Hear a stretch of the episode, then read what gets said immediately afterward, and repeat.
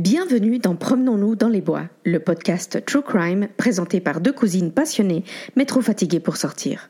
Sur ce programme, nous discuterons crimes, sectes, disparitions, mystères et boules de gomme, basés sur des recherches sérieuses mais sur un ton parfois décalé. Âme sensible, s'abstenir. Suivez-nous sur Instagram à promenons-du-bas nous-du-bas podcast et sur toutes les plateformes où vous écoutez vos podcasts préférés. Alors rejoignez-nous chaque mardi pour un nouvel épisode. Hello, hello Salut Tamara Coucou tout le monde Salut Gabi Coucou les loulous Comment va? Mais comme d'habitude, toujours prête à parler d'horreur. Toujours prête à parler d'horreur et aujourd'hui l'horreur nous, nous emmène dans l'histoire. Tout à hein fait. Parce qu'on sait que euh, vous, chers petits loulous, êtes friands euh, d'affaires un peu plus anciennes. Exact. Euh, pour ce, c'était pas un challenge de trouver des affaires à ce niveau-là, mais on a décidé de se cantonner à une, une époque en particulier qui en France s'appelle donc la Belle Époque et qui est euh, qui démarre dans aux années 1870 et qui va jusqu'à la Première Guerre mondiale. Voilà. Exactement. on s'est dit que c'était une jolie période quand même. Hein.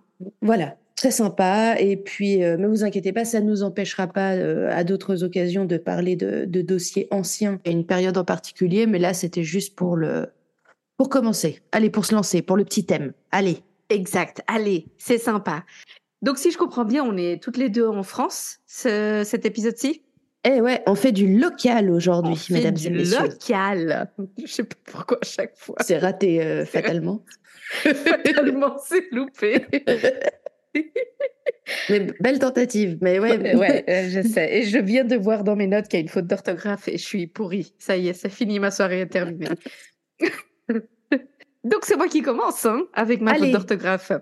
Vas-y. Et donc moi, je vais vous parler du tueur de berger. Alors, on l'a appelé comme ça. Vous verrez euh, suspense, suspense. C'est le gamin qui a appelé au loup, puis en fait, il s'est fait tabasser par les voisins. Voilà, ça t'as raconté toute mon histoire. Non, t'es sûr maintenant Non, bien sûr que non. Je sais bien que non. Oh là là. Bref. T'imagines Et il s'appelait, il s'appelait Pierre. Alors, non. Donc, je vous donne un peu de contexte.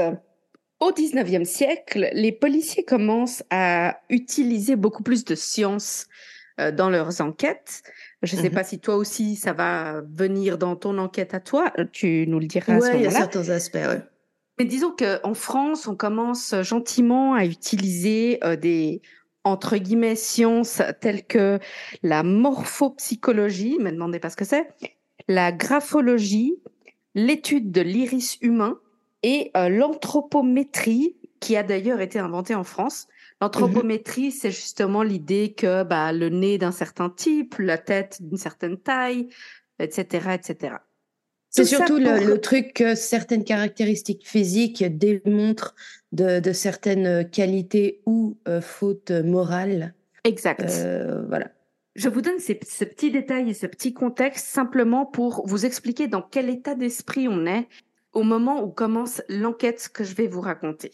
Dans quel état d'esprit, c'est-à-dire comment on passe gentiment d'un certain type d'enquête policière à un autre.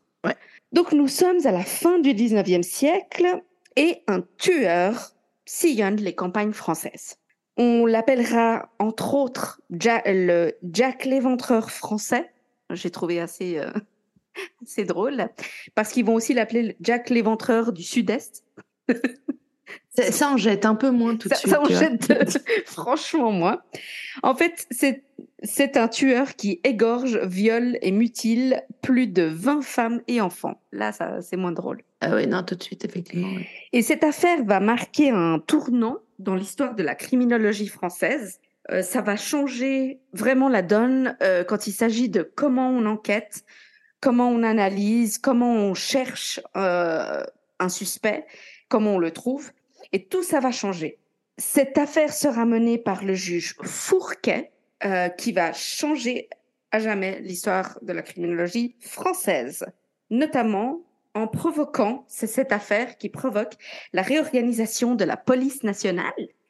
En effet. Il faut arrêter avec les accents Oui, je sais, j'essaie. bon, je vais. De la Attends, police sud- nationale. Le sud-ouest, c'est d'où- c'est euh, en. Sud-Est, sud-est. Ah, sud-est. Non, parce que Oui, j'allais dire sinon. Ouais, on n'est pas au sud, là. Non, on n'est pas au sud, mais ils l'appellent comme ça. Non, parce que sinon, j'allais te dire, tu peux tenter un accent basque. Mais. euh, Non, non, j'arrive pas. J'arrive pas à, à faire la différence sud et sud-ouest. Mon accent est le Genre même. marseillais et. Mon accent est le même de Marseille euh, à l'Espagne. ju- ju- jusqu'en Pyrénées. C'est le même, absolument le même. Notamment à la suite de ce dossier, Georges Clémenceau, euh, qui est furieux de l'inefficacité des policiers dans cette enquête, va créer en 1907 les Brigades du Tigre pour Ah ah. lutter contre le crime. Donc c'est vraiment à la suite de cette affaire-ci. Donc, nous sommes le 31 août 1895. On découvre dans un petit village appelé Bénonce, qui est dans l'Ain, le corps mutilé d'un jeune berger de 16 ans qui s'appelle Victor Portalier. Le procureur local se rend sur le lieu du crime avec le médecin légif- légiste et le chef de la police. À l'époque, c'était ce qui se faisait. Ouais. Et en fait, c'est horrible parce que ils arrivent euh, sur le petit chemin et ils voient des traces de sang et avec des restes de humains, si tu veux, avec vraiment. euh, Et puis c'est comme une ligne, ça fait comme une ligne, comme des traces qui mènent quelque part. Et donc en gros, ils doivent suivre les traces de sang. Ouais, qui genre le mènent petit pousset, mais version gore, quoi. Voilà, version euh, true crime. Le corps du jeune garçon est à moitié nu, le pantalon déchiré, on voit ses tibias et ses cuisses. Il a été éventré et égorgé et ses parties génitales ont été coupées avec ce qui semble être un instrument extrêmement tranchant. Pourquoi Oh. il, euh, il précise ça? Parce qu'en fait, il voit qu'il n'y a pas eu de la difficulté à trancher. Il n'a euh, pas fallu s'y reprendre à plusieurs fois. Voilà. Et il voit clairement que ça a été genre violent. Ouais, voilà, Et- c'est pas comme notre cannibale qui avait essayé avec un couteau à beurre au début. Le Oh, mec était. J'avais oublié ce détail. Merde, quelle horreur. Non, non, c'est pas ça du tout. D'ailleurs, euh, il est égorgé et le... c'est tellement violent au niveau euh, de, de- du cou que son artère carotide est sectionnée et euh, le coup donné au cou Mhm. euh, a clairement été d'une violence inouïe, vraiment. Ça lui a pre- presque décapité, en fait. Bref, c'est une scène d'horreur. Il faut comprendre, c'est des paysans qui l'ont retrouvé. C'est vraiment, on est dans la campagne. hein. Non, mais Euh, je veux dire, tu peux être de la ville ou n'importe. Mon avis, tu tombes là-dessus, t'es pas tout bien. Ah, Absolument, absolument. Donc la, la police interroge les habitants de la commune et le peu qu'ils peuvent en, en tirer, c'est que un vagabond a été vu euh, ces jours-là, dans ces jours-là, les 29, 30, 31 août, euh, qui mendiait, qui demande, qui demandait l'aumône. Et voilà, alors ils décrivent un peu le gars. euh, voilà. Ce qu'il faut savoir, c'est qu'à cette époque, la plupart des vagabonds sont des ouvriers qui cherchent du travail juste souvent journalier. Donc, qui travaillent un jour dans une ferme et puis ensuite, il n'y a plus rien. Mm. Et puis, ils partent en marchant jusqu'à une autre ville, etc., etc. Et c'est une époque où il y en a de plus en plus. Et ça devient un problème en France. Ça devient un véritable problème. Parce qu'en plus, à partir du moment où il y en a plus, il y a forcément un peu de criminalité qui commence à s'établir dans cette partie de la population-là. Et donc, finalement, ils font de plus en plus peur, alors que c'est comme d'habitude. La plupart, probablement, étaient tout à fait euh, innocents et cherchaient juste à travailler, à se nourrir, à se loger. comme d'hab, quoi. On explore plusieurs pistes, mais franchement, on trouve rien du tout.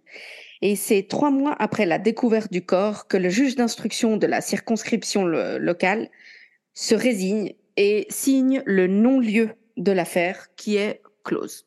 Parce qu'il n'y a rien du tout. On Ouais. est en pleine campagne. Enfin, qu'est-ce que tu vas faire il n'y a pas moyen d'accuser qui que ce soit d'autre. A priori, le gamin, Non. pas d'ennemi, tout ça, tout ça. Non, rien, rien. Berger le- du, du, du, du village, euh, rien. On avance et on est le 19 juin 1897. Et on est là dans une bourgade près de Lyon qui s'appelle Courzieux-la-Giraudière. Alors, je le dirai qu'une seule fois, hein, parce que Courzieux-la-Giraudière, c'est... n- Non, il y a qu'à dire France, clairement. Mhm. Donc, je vais dire Courzieux, juste que vous sachiez, mais Voilà, le vrai nom, c'est Courzieux La, France et son inventivité en termes de nom de commune. Ah, mais je te jure. Et en plus, tu sais, le pire, c'est que je sais pas l'écrire. Je sais, je suis pas allée regarder comment ça s'écrit. Je l'ai lu une fois et après, je, l'ai juste entendu. J'étais là, ouais, c'est bon. Je mets un O, je mets un E, je mets un, voilà. Bref, dans une bourgade près de Lyon, à Courzieux, un cadavre est découvert par un euh, paysan. Il s'agit d'un jeune berger âgé de 13 ans qui s'appelle Pierre Laurent. C'est un paysan, donc, comme je disais, qu'il a découvert. De nouveau, traces de sang qui attirent son attention alors qu'il empruntait une, une route de campagne pour aller euh, au centre-ville. Il suit la trace de sang qui le mène vers ce qui semble être un testicule. Oh non Ouais, à côté d'un buisson et derrière le buisson, juste à côté, il trouve le cadavre. De nouveau, le cou est sectionné, pratiquement jusqu'à la colonne vertébrale. Un testicule est coupé et euh, l'entaille est tellement importante que ça va jusqu'à l'abdomen. Enfin, il a une entaille vraiment dans l'abdomen. Ah ouais, d'accord. ouais. Vraiment, il s'est fait genre mutilé quoi. Les villageois sont bouleversés. Genre vraiment là, c'est c'est trop 13 ans, c'est un gamin, enfin c'est vraiment trop. Et là, entre en jeu, entre en scène plutôt Émile Fourquet. Alors Émile Fourquet à ce moment-là, c'est le nouveau juge d'instruction de cette petite circonscription. Il est jeune, il est ambitieux et c'est typiquement le gars qui s'est préparé toutes ses études à avoir un gros dossier. Tu Ouais. vois, c'est vraiment, il en veut, il est. Bref, il, il attendait ce dossier en quelque sorte. Donc, twist, c'est lui il- qui a mandaté le, le tueur. non, clairement pas. Donc, il prend en charge ce dossier et immédiatement, il remarque les ressemblances entre le cas de Courzieux et celui de Bénonce, dont il, fait, il, appelle, il appelle la personne responsable pour faire envoyer le dossier. Et dans le dossier qu'il fait venir euh, chez lui, il trouve une feuille de papier qui est en réalité un mot écrit par le juge d'instruction de Dijon à son homologue euh, de Bénonce pour lui dire qu'un crime similaire dans la région de Dijon avait été commis deux ans plus tôt, en 1895, et le juge en question voulait savoir si on avait trouvé un cas similaire dans cette cons- circonscription de l'Ain. Mhm. Donc, le juge Fourquet, ni une ni deux, écrit immédiatement au juge de Dijon pour lui demander le dossier de son meurtre, en gros. Ouais. Il reçoit un gros, gros dossier et il y découvre pas moins de sept meurtres perpétrés dans différents départements. Sept? Wow. Sept. Et c'est tous des meurtres extrêmement violents. Et là, Fourquet, il commence ce qui va être littéralement un travail de fourmi. Il va faire, il va écrire sur des grandes feuilles de papier, qu'il fera imprimer après, hein, deux tableaux. Sur l'un, il note tous les différents signalements repérés autour des crimes. Ça veut dire vagabond, j'ai vu un homme avec euh, comme ci, comme ça, et il a dit qu'il s'appelait ci, etc. Et là, il note tout. La date, euh, où euh, il a été repéré, couleur de cheveux, couleur des yeux, carrure. Pa- Parce qu'il y a un, un vagabond qui a été repéré dans les, dans les environs?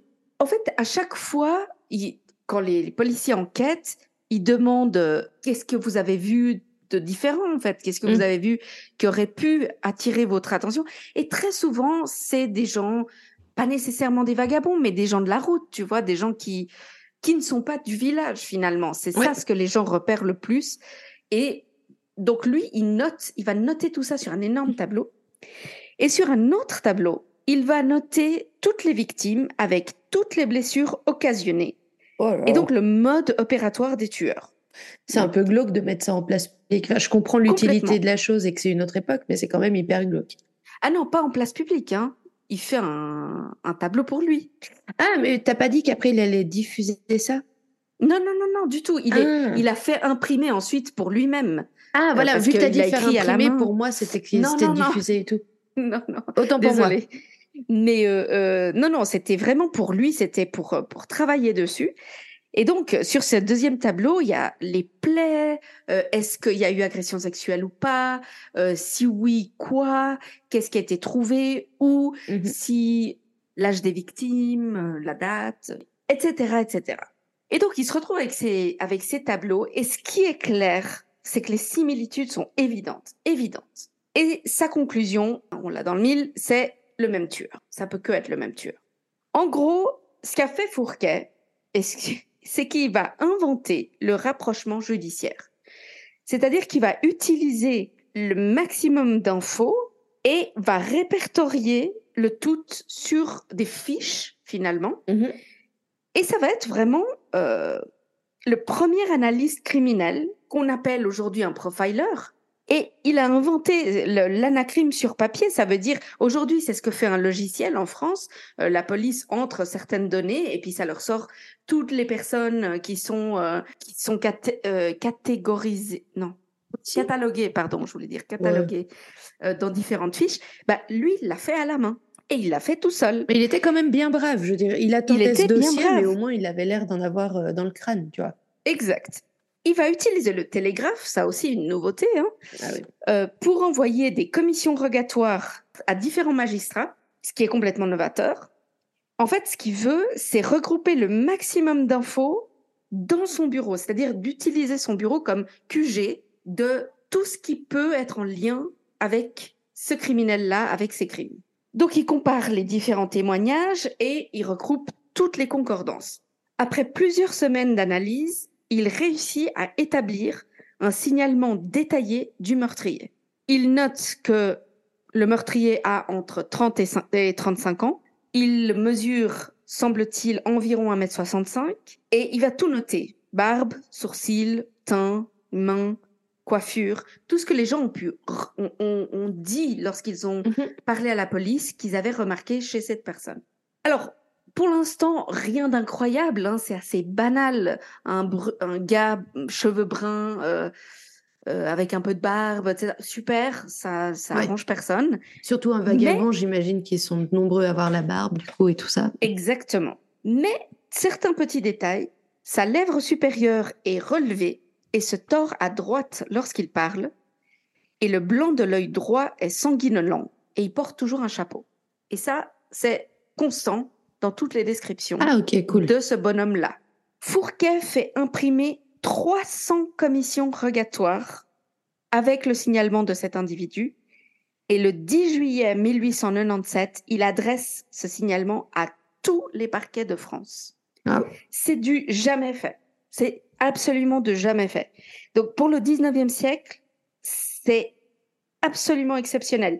Il y a même des magistrats d'autres parquets qui reçoivent ces commissions rogatoires et qui sont choqués et qui sont absolument pas contents qu'on On vient de se mêler de leurs euh, affaires. Ou... Ouais, exactement.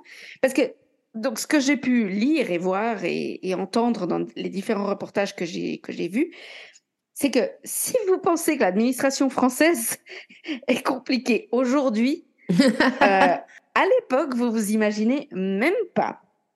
Chacun reste dans son coin. On s'intéresse absolument pas à ce que fait euh, la ville d'à côté ou même les crimes. hein, ils s'en foutent complètement. Euh, la circonscription d'à côté, voisine. Bref, eux, ils s'inquiètent de leurs crimes à eux, les crimes locaux, etc., etc. Mais là, Fourquet, ce qu'il fait, c'est qu'il rend l'affaire nationale. En fait, ce qu'il dit, lui, c'est moi, je veux l'attraper et je vais le pister dans toute la France s'il le faut.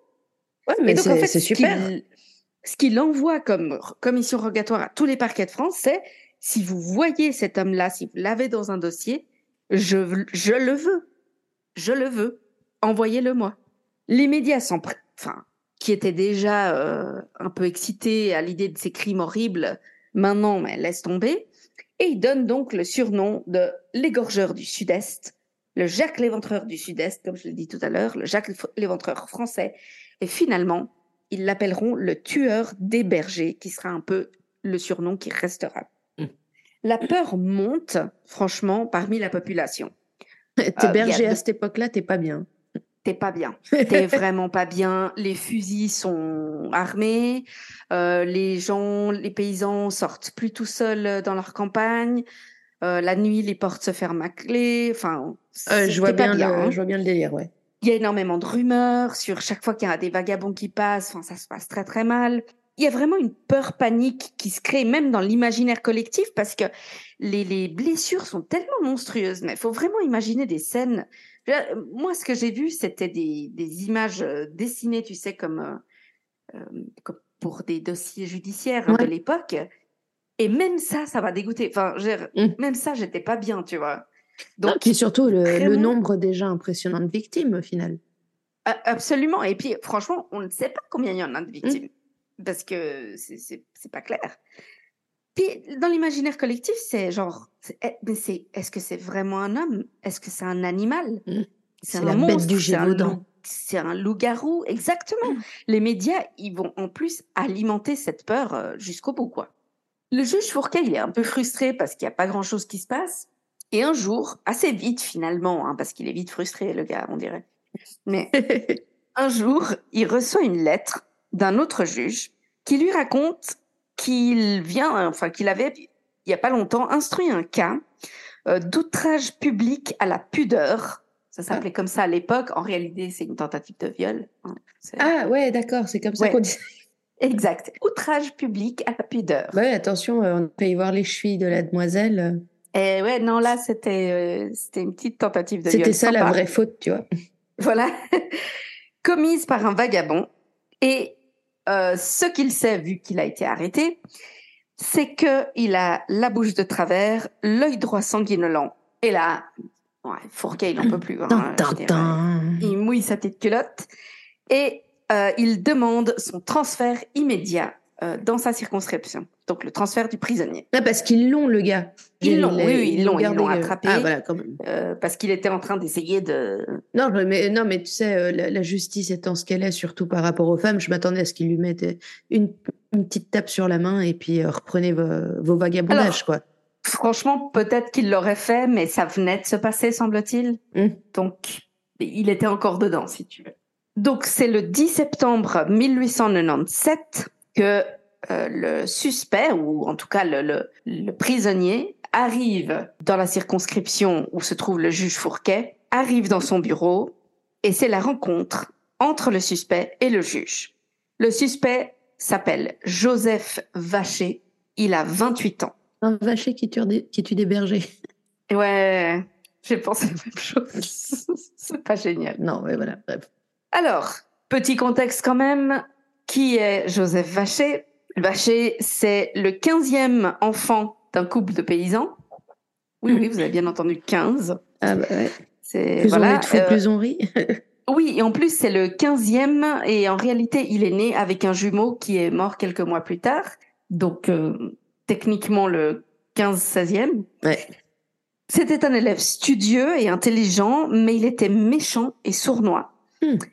Il devient plus tard instituteur près de Lyon, mais en 1887, il est exclu pour cause d'immoralité, euh, qui est une jolie façon de dire qu'il a essayé de jouer à touche pipi, euh. touche pipi avec des petits garçons.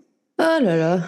Il part donc s'installer à Grenoble chez sa sœur, qui y travaille comme prostituée. Alors c'était très joli parce que dans un les documents que j'ai trouvés où j'ai vu le, partait chez sa sœur, c'était marqué qu'elle elle travaillait, euh, comment ils sont dit elle travaillait de ses de sa beauté ou un truc comme ça. Bref, c'était ah, une expression assez sympathique. Ouais. très sympathique pour dire qu'en fait elle faisait bah, commerce de ses charmes. Exactement, elle faisait commerce de ses charmes alors que bah, bah, voilà, c'est une professionnelle du sexe. Joseph donc qui vit chez elle, euh, il commence à fréquenter les maisons closes et les prostituées bien évidemment et il y contracte une maladie vénérienne, une MST, assez euh, trash. Il devra se faire soigner à Lyon d'ailleurs et même subir une opération où on va lui enlever une partie du testicule. Alors, ce qui est intéressant quand même dans cette histoire, c'est que chaque fois que Vacher est interrogé par le juge, il va mentionner cette opération qui clairement l'a traumatisé. Alors, de toute façon, te faire opérer d'un testicule, je pense que c'est traumatisant pour un homme, je peux que imaginer. Mais euh, faut se souvenir euh, que c'est pas comme maintenant. C'est-à-dire que c'était pas réellement une opération, c'était plutôt une boucherie. euh, et c'était une boucherie. Voilà. Au point où ça l'a changé physiquement et que après Grenoble, Joseph Vacher part pour Genève. Et oui, Genève. Et donc ça reste quand même un minimum local, d'accord. Et ouais, exact. Où vit, pardon, l'un de ses frères qui ne le reconnaît même pas tellement il a été physiquement affecté par la maladie, par l'opération, par euh, mm. la douleur, etc. Il part ensuite à Lyon et va de place en place et il est chaque fois chassé, exclu. En fait, il est très violent, il a très mauvais caractère et à chaque fois, il se fait, il se fait jeter de partout où il va en fait. Et il entre ensuite chez les militaires et malgré un comportement qui est absolument délirant où il est euh, complètement parano, il n'arrête pas de dire qu'on essaye de le, de le tuer, etc. Il va grader. Il n'y a que dans l'armée que ça arrive, ces trucs-là. Et... Euh, je crois pas que ça arriverait maintenant, à part ça. Non, pas aujourd'hui, euh, ils sont trop surveillés, mais je veux dire, à l'époque, le gars est quand même devenu colonel. Enfin... Ah oui, ah, colonel quand même. Ah oui, oui, colonel. Ah mais ses crises sont de plus en plus violentes et il finit euh, dans un hôpital psychiatrique et on le mettra quatre mois en arrêt pour repos. Pendant ces quatre mois, il rencontre Louise Baran, qu'il en fait il avait rencontré avant, il est allé la rejoindre. Il est éperdument amoureux d'elle et lui demande de, l'épouser plusieurs fois, mais elle refuse à chaque fois. Et l'une des fois, lui, et l'une des fois, euh, c'est, il entre dans une telle colère qu'il lui tire dessus avec un pistolet et tente de se suicider d'une balle dans la tête. Mais quel charmant homme. Ouais, sauf que monsieur est très mauvais tireur. Dieu mais alors, euh, comme il faut, hein mais vraiment comme il faut. Déjà, euh, il vise tellement mal qu'il fait que la blesser, euh, la pauvre Louise. Euh, c'est une blessure superficielle, mais il arrive même à ne pas se suicider. C'est-à-dire que il se tire une. Non, c'est même pas une blague. il se tire une balle dans l'oreille. Ah. Non, mais franchement, euh, je, m'attendais à ce que tu me dises. Le gars, il, a posé le, le, le barillet sur. Euh, enfin, il a voulu se tirer sur dans la tête. Il finit avec une balle dans le pied, quoi, limite. Mais en, en gros, c'est presque ça parce qu'il s'est juste pété un tympan. Enfin, je veux dire, c'était vraiment, il y avait pas de quoi être, euh, tu vois. Donc il est, il est soigné évidemment euh, dans un dans un hôpital, mais qui est plus un asile d'aliénés qu'un hôpital en réalité. Oui, parce que j'espère bien que Louise, elle a quand même dit à la Pauline tirer du. Ah bah attends, voilà. Euh, quand même quoi. Non mais à tout ça, à l'époque, ça s'appelait asile d'aliénés, hein, ça s'appelle plus comme ça maintenant. Et là, on lui fera quand même un examen, ce qu'ils appellent à l'époque un examen mental, ce qu'ils veulent dire euh, psy évidemment. Le gars devient de plus en plus insupportable, il hurle, il menace tout le monde, il a clairement, il est clairement en plein délire paranoïaque. Et il arrive même à s'échapper de l'asile. On le retrouve heureusement peu après. Euh, il cherchait Louise à tout ça. Hein, il la cherche partout, désespérément. Le stalker, quoi. Ouais, vraiment. Mais euh, vraiment euh, horrible. Le médecin qui le voit conclut dans son rapport qu'il souffre d'une aliénation mentale caractérisée par un délire de persécution et qu'il est donc irresponsable de ses actes. Le 21 décembre 1893, il sera transféré dans un, hôpital qui est en réalité un centre hospitalier psychiatrique assez strict. Et là, c'est soudainement un homme neuf. Oh, il change du tout au tout. Il est gentil, il est coopératif, il discute, il lit le journal tous les jours, il est, il aide les infirmiers, il est un autre homme complètement. Et le médecin sur place euh, fait des rapports, rapport sur rapport, et le considère comme guéri. Alléluia. Suspicious. Et il le laisse sortir en 1894. Et la boucle est bouclée. 1894. À partir de là, commence son épopée criminelle sanglante. Donc là, je retourne à l'interrogatoire du juge Fourquet. Donc je vous rappelle, on est en 1897. Mhm. Le juge Fourquet est assez fasciné par ce personnage qu'il a en face de lui et il lui pose des questions toutes simples. Que faites-vous dans la vie? Ouais. que, que, que, Comment êtes-vous arrivé là, etc. Joseph Vacher, lui, raconte qu'il vagabonde dans le pays, qu'il fait ci, il fait ça, qu'il a essayé de travailler, que les gens sont pas sympas, etc. Il se plaint beaucoup. Et en fait, ce qui est assez moderne finalement, et ce qui encore une fois est novateur, c'est qu'il y a un réel rapport qui se crée, qui s'établit entre le juge et Joseph Vacher. Euh, euh, et c'est vraiment le juge qui va essayer d'établir un rapport, une vraie relation un, véritable échange entre eux, c'est-à-dire qu'il va pas le prendre pour un petit délinquant, il va pas le prendre pour un idiot, il va vraiment lui parler comme comme s'il essayait réellement de comprendre. Il était vraiment moderne euh, dans son approche, ton Fourquet là. Très très moderne, mais vraiment très moderne. Donc le juge fait vraiment mine de s'intéresser à la vie euh, de, de Vacher. C'est même pas, euh, c'est même pas qu'il fait mine. Il s'intéresse réellement à la vie de cet homme, mais il va un peu exagérer euh, son intérêt quand il va commencer à lui poser des questions sur ce qu'on appelait à l'époque les cheminots, qui étaient en réalité les les vagabonds. Enfin, c'était une façon un peu plus élégante de dire les vagabonds, mais ceux qui travaillaient en faisant de la route à chaque fois. Et il lui pose des questions comme si Vacher était un peu un savant du sujet, tu vois. Euh, mmh. vraiment, il, il, lui dit, mais comment ça se passe? Typiquement, vous, quel était votre itinéraire euh, toutes ces dernières années? Qu'est-ce que, comment ça se passe quand on est cheminot, quand on travaille sur la route?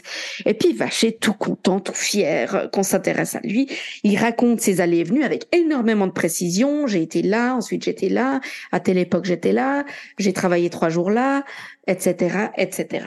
Après plusieurs heures, Vacher est ramené dans sa cellule et le juge Qu'est-ce qu'il fait? Bah, Il a pris tellement de notes, il court, il va trouver les tableaux qu'il avait lui-même fait, évidemment, ah et il regarde si ça joue. Et ça joue, ça joue, c'est-à-dire, il regarde ce que Vacher lui raconte de où il était, et à chaque fois, il va regarder et hop, victime.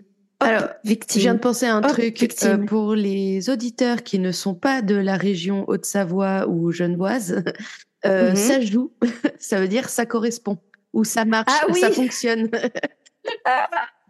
tu sais que c'est un truc que je ne pense jamais, je pense jamais à ce genre de choses. Non, mais là, c'est juste beaucoup de gens. Parce que moi, je sais que je le disais, joue, ça veut rien je le disais des fois quand euh, je, faisais mes études à Grenoble et que les gens me regardaient genre, euh, c'est-à-dire ça joue. Ça joue du piano ouais, Non, mais c'était un peu ça, tu vois.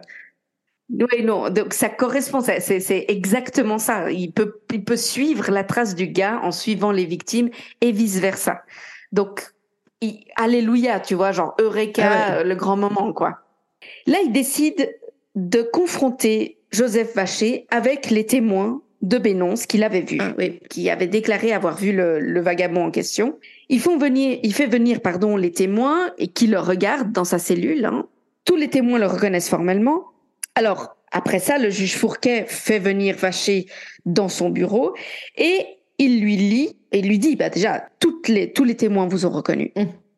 Puis, puis Vacher, c'est, euh, ils, ils, se sont mis d'accord, euh, c'est évidemment contre moi, ils ont besoin d'un coupable, enfin, tu vois le truc. Alors, le juge Fourquet, ce qu'il fait, c'est qu'il décide de lui lire la liste de toutes les victimes qu'il peut attribuer à Vacher lui-même. Et il va les lire de manière, tu sais, vraiment comme s'il lisait une liste de courses, quoi. Mais avec énormément d'émotion, évidemment. Typiquement, je donne quelques exemples. Hein, il va dire tel village en Isère, 1890, Olympe Buisson, 9 ans, égorgé, éventré et violé. Tel village dans le Var, 1894, Louise Marcel, 14 ans, égorgé, éventré, sein coupé, etc., etc., etc. Ouais. Alors, le juge Fourquet, en lisant ça, il est écœuré. Hein, c'est pas un truc qui cache, je veux dire, c'est qu'il essaye de cacher. C'est vraiment, il est genre dégoûté de lui-même, mais il sait qu'il doit le dire. Il sait qu'il a besoin de confronter ce gars. Et quand il finit sa liste, il dit à Joseph Vacher, et là j'ouvre les guillemets, voilà, l'instruction est terminée, l'affaire est dans le sac. Hmm. Ouais. Donc le soir même, il reçoit une lettre de Vacher dans laquelle celui-ci reconnaît être l'auteur de tous les crimes. Mais il dit que c'était dans un moment de rage qu'il a fait ça. Donc que c'est pas sa faute. Ouais. Voilà. Et là, ce qui est intéressant quand même, c'est que pour la première fois probablement de l'histoire criminelle française, même les récits, même les PV d'audience, etc. Parce que ce qu'il faut comprendre, c'est que le juge, chaque fois qu'il va qu'il voit et qu'il interroge Vacher, c'est une audience. Donc il y a un procès verbal qui est fait ensuite. Ah ouais, c'est pas genre euh, comme nous on imagine dans une pièce euh, juste euh, le juge, quelques policiers puis le vacher quoi. Alors oui, c'est le cas, mais il considère que c'est dans le cadre de l'instruction et donc il fait un procès verbal pour chaque ah audience. et ces procès verbaux sont dans un musée à Paris où on peut les trouver et c'est un dossier très très connu hein, pour ça. Et c'est vraiment dans ces PV d'audience, c'est la première fois qu'on tient compte de ce que dit euh, l'auteur des crimes, en fait. Parce qu'il va beaucoup parler de lui et il va beaucoup parler de son état psychologique, euh, Vacher. Parce que, à tout ça, la question qui se pose quand même, c'est, il a croisé beaucoup de gens, Vacher. et il a même aidé des enfants à faire leurs devoirs et il se passe rien. Et donc il y a des moments où ça vient et il y a comme une lutte intérieure chez lui entre cette pulsion qui est sexuelle, violente, criminelle, etc. et euh, la pulsion de se, retenir en fait. Et c'est le médecin du cachot où est détenu Vacher qui va expliquer tout ça un peu au juge et il va lui dire que bah, clairement Vacher est malade, qu'il a en plus une, otite, une otite pardon, suppurée qui est due à, un tir dans l'oreille et que Vacher dit avoir deux balles dans la tête, ce qui lui paralyse la moitié du visage. Et donc c'est le médecin de la prison où est détenu Vacher à ce moment-là qui dit au juge que franchement, sa responsabilité est sérieusement diminuée. Et Fourquet, lui, il est furieux parce que il veut pas que Vacher finisse en, à l'asile il veut qu'il finisse en prison, il veut qu'en réalité, il veut qu'il soit exécuté. Alors, il va pas provoquer le dossier, il va pas inventer des éléments parce que c'est pas son style, mais il sait qu'il tient le coupable. Oui, oui. Donc, euh, ce, ceci étant, c'est euh, aussi un soulagement malgré tout de voir que déjà à l'époque, euh, c'était pris en compte, tu sais, les termes de... Complètement. Est-ce que tu es diminué psychologiquement? Est-ce que ça a un impact sur ta responsabilité, etc. Exactement. Exactement. Et d'ailleurs, on va le voir, le procureur de la République, lui, est assez fâché avec Fourquet. Mm. Déjà à cause de ses méthodes d'enquête et de recherche, mais en plus parce que lui, il dit, mais moi, je veux écouter les médecins. Je, je, je, veux que, je veux que ça soit de la folie, en fait. Mm. J'ai besoin, j'ai besoin que ce soit pas euh, volontaire. J'ai besoin que ce soit Dans de la quel folie. sens? Parce, que, c'est trop affreux. C'est trop affreux. Et ça voudrait dire qu'il y a des gens capables de ça. Ah oui. Et donc, il veut pas que ça crée cette panique-là. Le juge Fourquet, lui, il se méfie, il se méfie de la lettre de Vacher, il se méfie de tout. Et donc, il fait amener Vacher dans son cabinet le lendemain et il lui demande de lui raconter un peu, genre, un par un chaque crime. Ok, vous avez avoué dans votre lettre, super. Maintenant, on va parler un par un. Vous allez tout me raconter. Mhm. Pourquoi, comment, qu'est-ce que vous avez ressenti, absolument tout. Mais Vacher refuse, refuse. Il dit euh, non, j'ai tout dit, merci beaucoup, mais non. Euh, I said what I said. merci mais non merci. Euh, merci mais non merci. Je l'ai mis sur papier. Et en plus, il lui dit, mm, je veux en plus que ma lettre soit publiée dans la presse. Et à tout ça, il refuse de signer le PV d'audience. Quelle, de ce jour-là. petite pute. Voilà. Pardon à toutes les prostituées. Que se passe-t-il? Le lendemain, la lettre est publiée dans la presse. Et là, le magistrat, il est rouge. Il est rouge de rage. Une fuite, en fait. Rouge? Une fuite.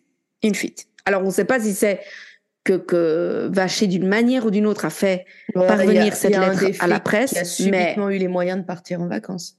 Je sais pas. C'est toute cette histoire et le, le et la presse, etc. Ça arrive même sur le bureau du premier ministre.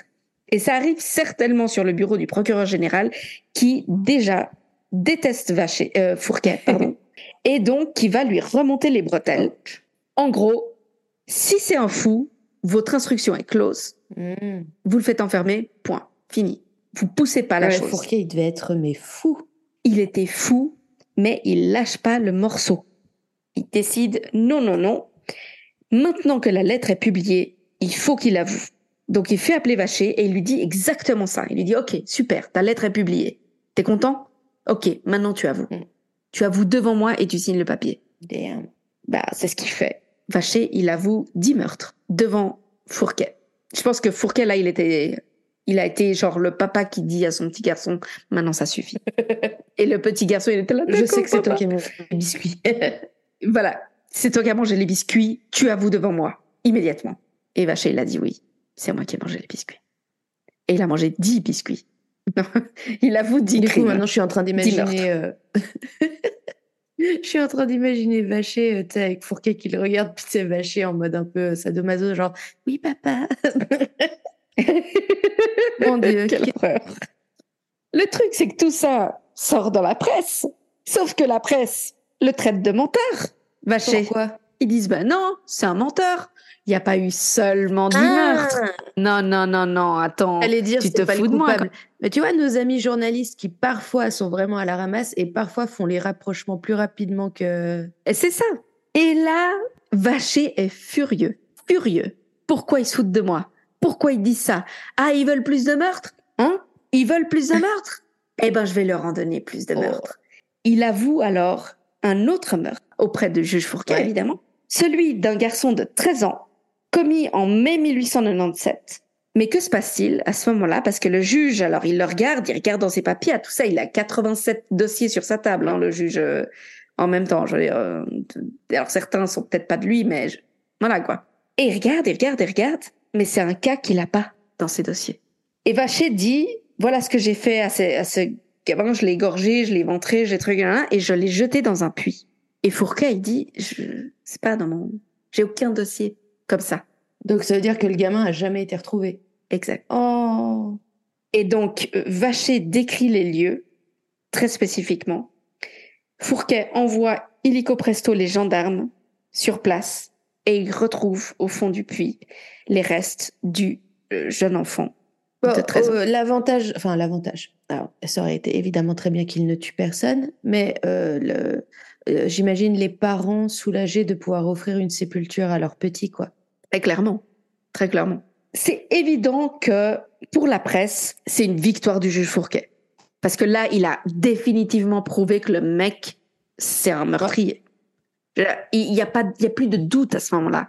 Il vient, il vient d'avouer un meurtre qui n'était pas connu de personne, d'un gamin qui avait disparu et que, que personne ne retrouvait. Donc là, c'est vraiment une victoire pour lui. Fourquet, lui, il est hyper prudent. Et donc, il désigne à ce moment-là trois experts. Deux personnes qu'on appelait à l'époque des aliénistes, qui en fait sont des ancêtres des psychiatres, hein, euh, tout simplement, c'était des psychiatres. Et le directeur d'un institut de criminologie de Lyon, qui lui n'est pas du tout psy, juste pour préciser. Et euh, ils font une expertise euh, de Joseph Faché, et dans le rapport, ben, ce qu'il voit, c'est que Vacher est affable, il est coopératif, mais il dit des choses étranges. Il dit qu'un chien l'a léché dans son enfance et qu'en fait il avait la rage et que ça lui a contaminé son sang. Il dit qu'il est anarchiste de Dieu. Euh, il dit que les deux balles dans la tête font des choses dans sa tête, etc., etc. Donc Fourquet là, il, il a les il a les boules parce qu'il se dit bon bah, bah, je vais devoir le déclarer fou et irresponsable et puis voilà. Mais lorsque le trio d'experts rend son rapport, il déclare que Joseph Vacher est saint d'esprit, qu'il est parfaitement responsable de ses actes, hmm. qu'à une époque il a été considéré fou, mais qu'il ne l'est plus et qu'il peut donc être jugé. Eh ben dis donc. Ouais. Mais là, attention, coup de théâtre monstrueux vous vous souvenez du procureur de la République qui aimait pas du tout Fourquet? Mhm. Eh ben, ce connard, il a décidé de l'emmerder jusqu'au bout. Parce qu'il n'aime pas Fourquet et il n'aime pas ses méthodes modernes, évidemment. Et donc, il fait annuler le rapport d'expertise. Quoi? Direct. Oui, oui, comme ça. Et le jour avant le procès, avant que commence le procès, il décide de n'accepter de poursuivre Joseph Vacher que pour un seul crime, mais celui de Bénonce, donc le premier hein, que j'ai mentionné, celui qui a eu lieu le 31 août 1895 d'un berger de 16 ans, Victor Portalier, dans l'Ain. Et il dit, bah, en fait, les autres ne tombent pas dans la juridiction du juge Fourquet. Et donc, il n'a pas à s'en ah, occuper. donc, ça veut dire que quoi? Il va, selon le procureur de la République, il doit être jugé dans chaque juridiction où il y a eu un meurtre? Techniquement, il n'a pas tort. Techniquement, chacun sa juridiction. Si les juges d'instruction des autres circonscriptions, des autres parquets veulent inculper, euh, vacher chacun à son tour, c'est leur problème. Mais en tout cas, le procureur général de la République ne permettra pas que Fourquet l'inculpe de plus d'un. Non, mais je veux bien, mais dans le sens où, typiquement, encore aux États-Unis, où c'est un système fédéral, euh, je comprends bien que tu peux être, euh, voilà, tu passes à un autre État pour être jugé de tes crimes dans tel État, etc. Mais la France, déjà à cette époque, c'est un pays euh, complet. J'entends, certes séparé par région, mais le, il, a, il a envie de l'emmerder jusqu'au bout, je te dis, vraiment. Et, et, la presse, à part ça, s'en prend pas à cet abruti? Ah ça, j'en sais rien. Ça, j'ai pas, j'ai, j'ai rien vu disons si la presse était J'imagine qu'elle devait être contre, dans le sens où j'imagine qu'ils ont dû gueuler contre lui et surtout les gens, parce que les gens voulaient que le gars paye bah absolument. les familles. C'est ça. Le procès s'ouvre le 26 octobre 1898 à Bourg-en-Bresse. Euh, Vacher entre dans la salle d'audience avec un panneau autour du cou où on peut lire J'ai deux balles dans la tête. Voilà, il a écrit ça sur un panneau. Et il entre en chantant Gloire à Jésus et gloire à Jeanne d'Arc. Voilà. Ok. Il veut être bien sûr qu'on le prenne Ouais, pour ouais, un c'est ce que hein. j'allais dire. Le... Ouais, ouais. Lors du procès, donc, l'accusation clame que Vacher est un monstre, qu'il est ignoble, qu'il est absolument conscient de ses actes. Et la défense, elle, argumente la folie et plaide évidemment à l'enfermement en asile psychiatrique car il est irresponsable de ses actes. Le 29 octobre 1898, donc trois jours après, hein, ça va vite cette histoire. La délibération dure 15 minutes. S'il est acquitté, je 15 te minutes. jure que je hurle. Joseph Vacher est condamné à la peine capitale. Le 31 octobre 1898, il est décapité par la guillotine. Alors, petite anecdote, le, le bourreau, celui qui devait faire fonctionner la Mhm. guillotine, démissionne le jour d'avant. Il dit qu'il voit trop de sang et que, je te jure, c'est vrai, que il est trop, c'est trop, c'est trop et il doit, il a besoin de changer de métier. Bah, Bichette, je comprends, Et- hein, mais euh, Ah oui, oui, non, absolument. Mais du coup, le- les responsables lui disent euh, bon bah ok, euh, c'est, on te laisse, mais il- encore un. oh, je te jure, c'est vrai, encore un. Et donc le gars dit ok, d'accord, ça marche, encore un, mais c'est le dernier. voilà. Et c'était lui. voilà. Pour Ouais, la tu finis bien ta carrière, hein, du coup. Exact. Les derniers mots de Vacher qui seront au prêtre qui le confesse hein, juste avant euh, son exécution, il lui dit J'irai embrasser Jésus-Christ tout à l'heure. Il avait 29 ans lors de son Ah, au exécution. final, il avait que 29 ans.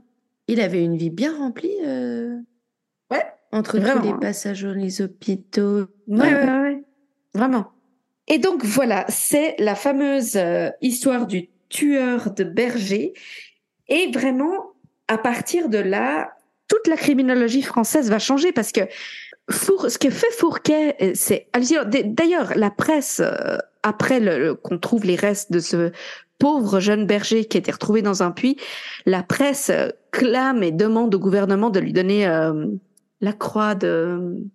Comment C'est quoi déjà? La, la Légion d'honneur. non, la Ah, oui. Légion d'honneur. La Légion d'honneur qu'il aura hein, ben, plus tard. Et euh, vraiment, ce juge, il a été hyper moderne, il a fait un travail de fourmi, et c'est ce qui va inspirer toute la tendance du XXe siècle à moderniser euh, la, la recherche scientifique des criminels. Et puis surtout, il va inventer un peu tout seul ce- cette sorte de de- d'analyse de, profiler qui est en gros euh, qui était à ce moment-là, en tout cas, pas connu en France ou certainement pas utilisé. Ça, c'est sûr. Ok. Donc euh, voilà.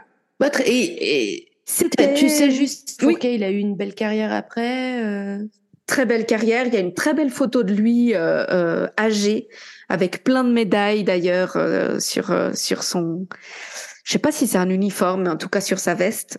Et euh, très très belle euh, carrière. Euh, J'espère d'ailleurs une meilleure carrière que le procureur à la con là, de la République. Mais en tout cas, euh, il est connu.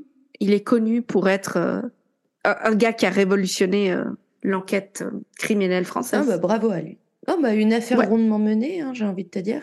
Franchement, ouais. Franchement, ouais. Et, et par un gars qui a eu les couilles de faire euh, des trucs très, très novateurs euh, pour l'époque, quoi. Non, bah écoute, super. Bah, c'était vachement intéressant. Ça a l'air d'être un sacré psychopathe, euh, le, le, le vacher, là.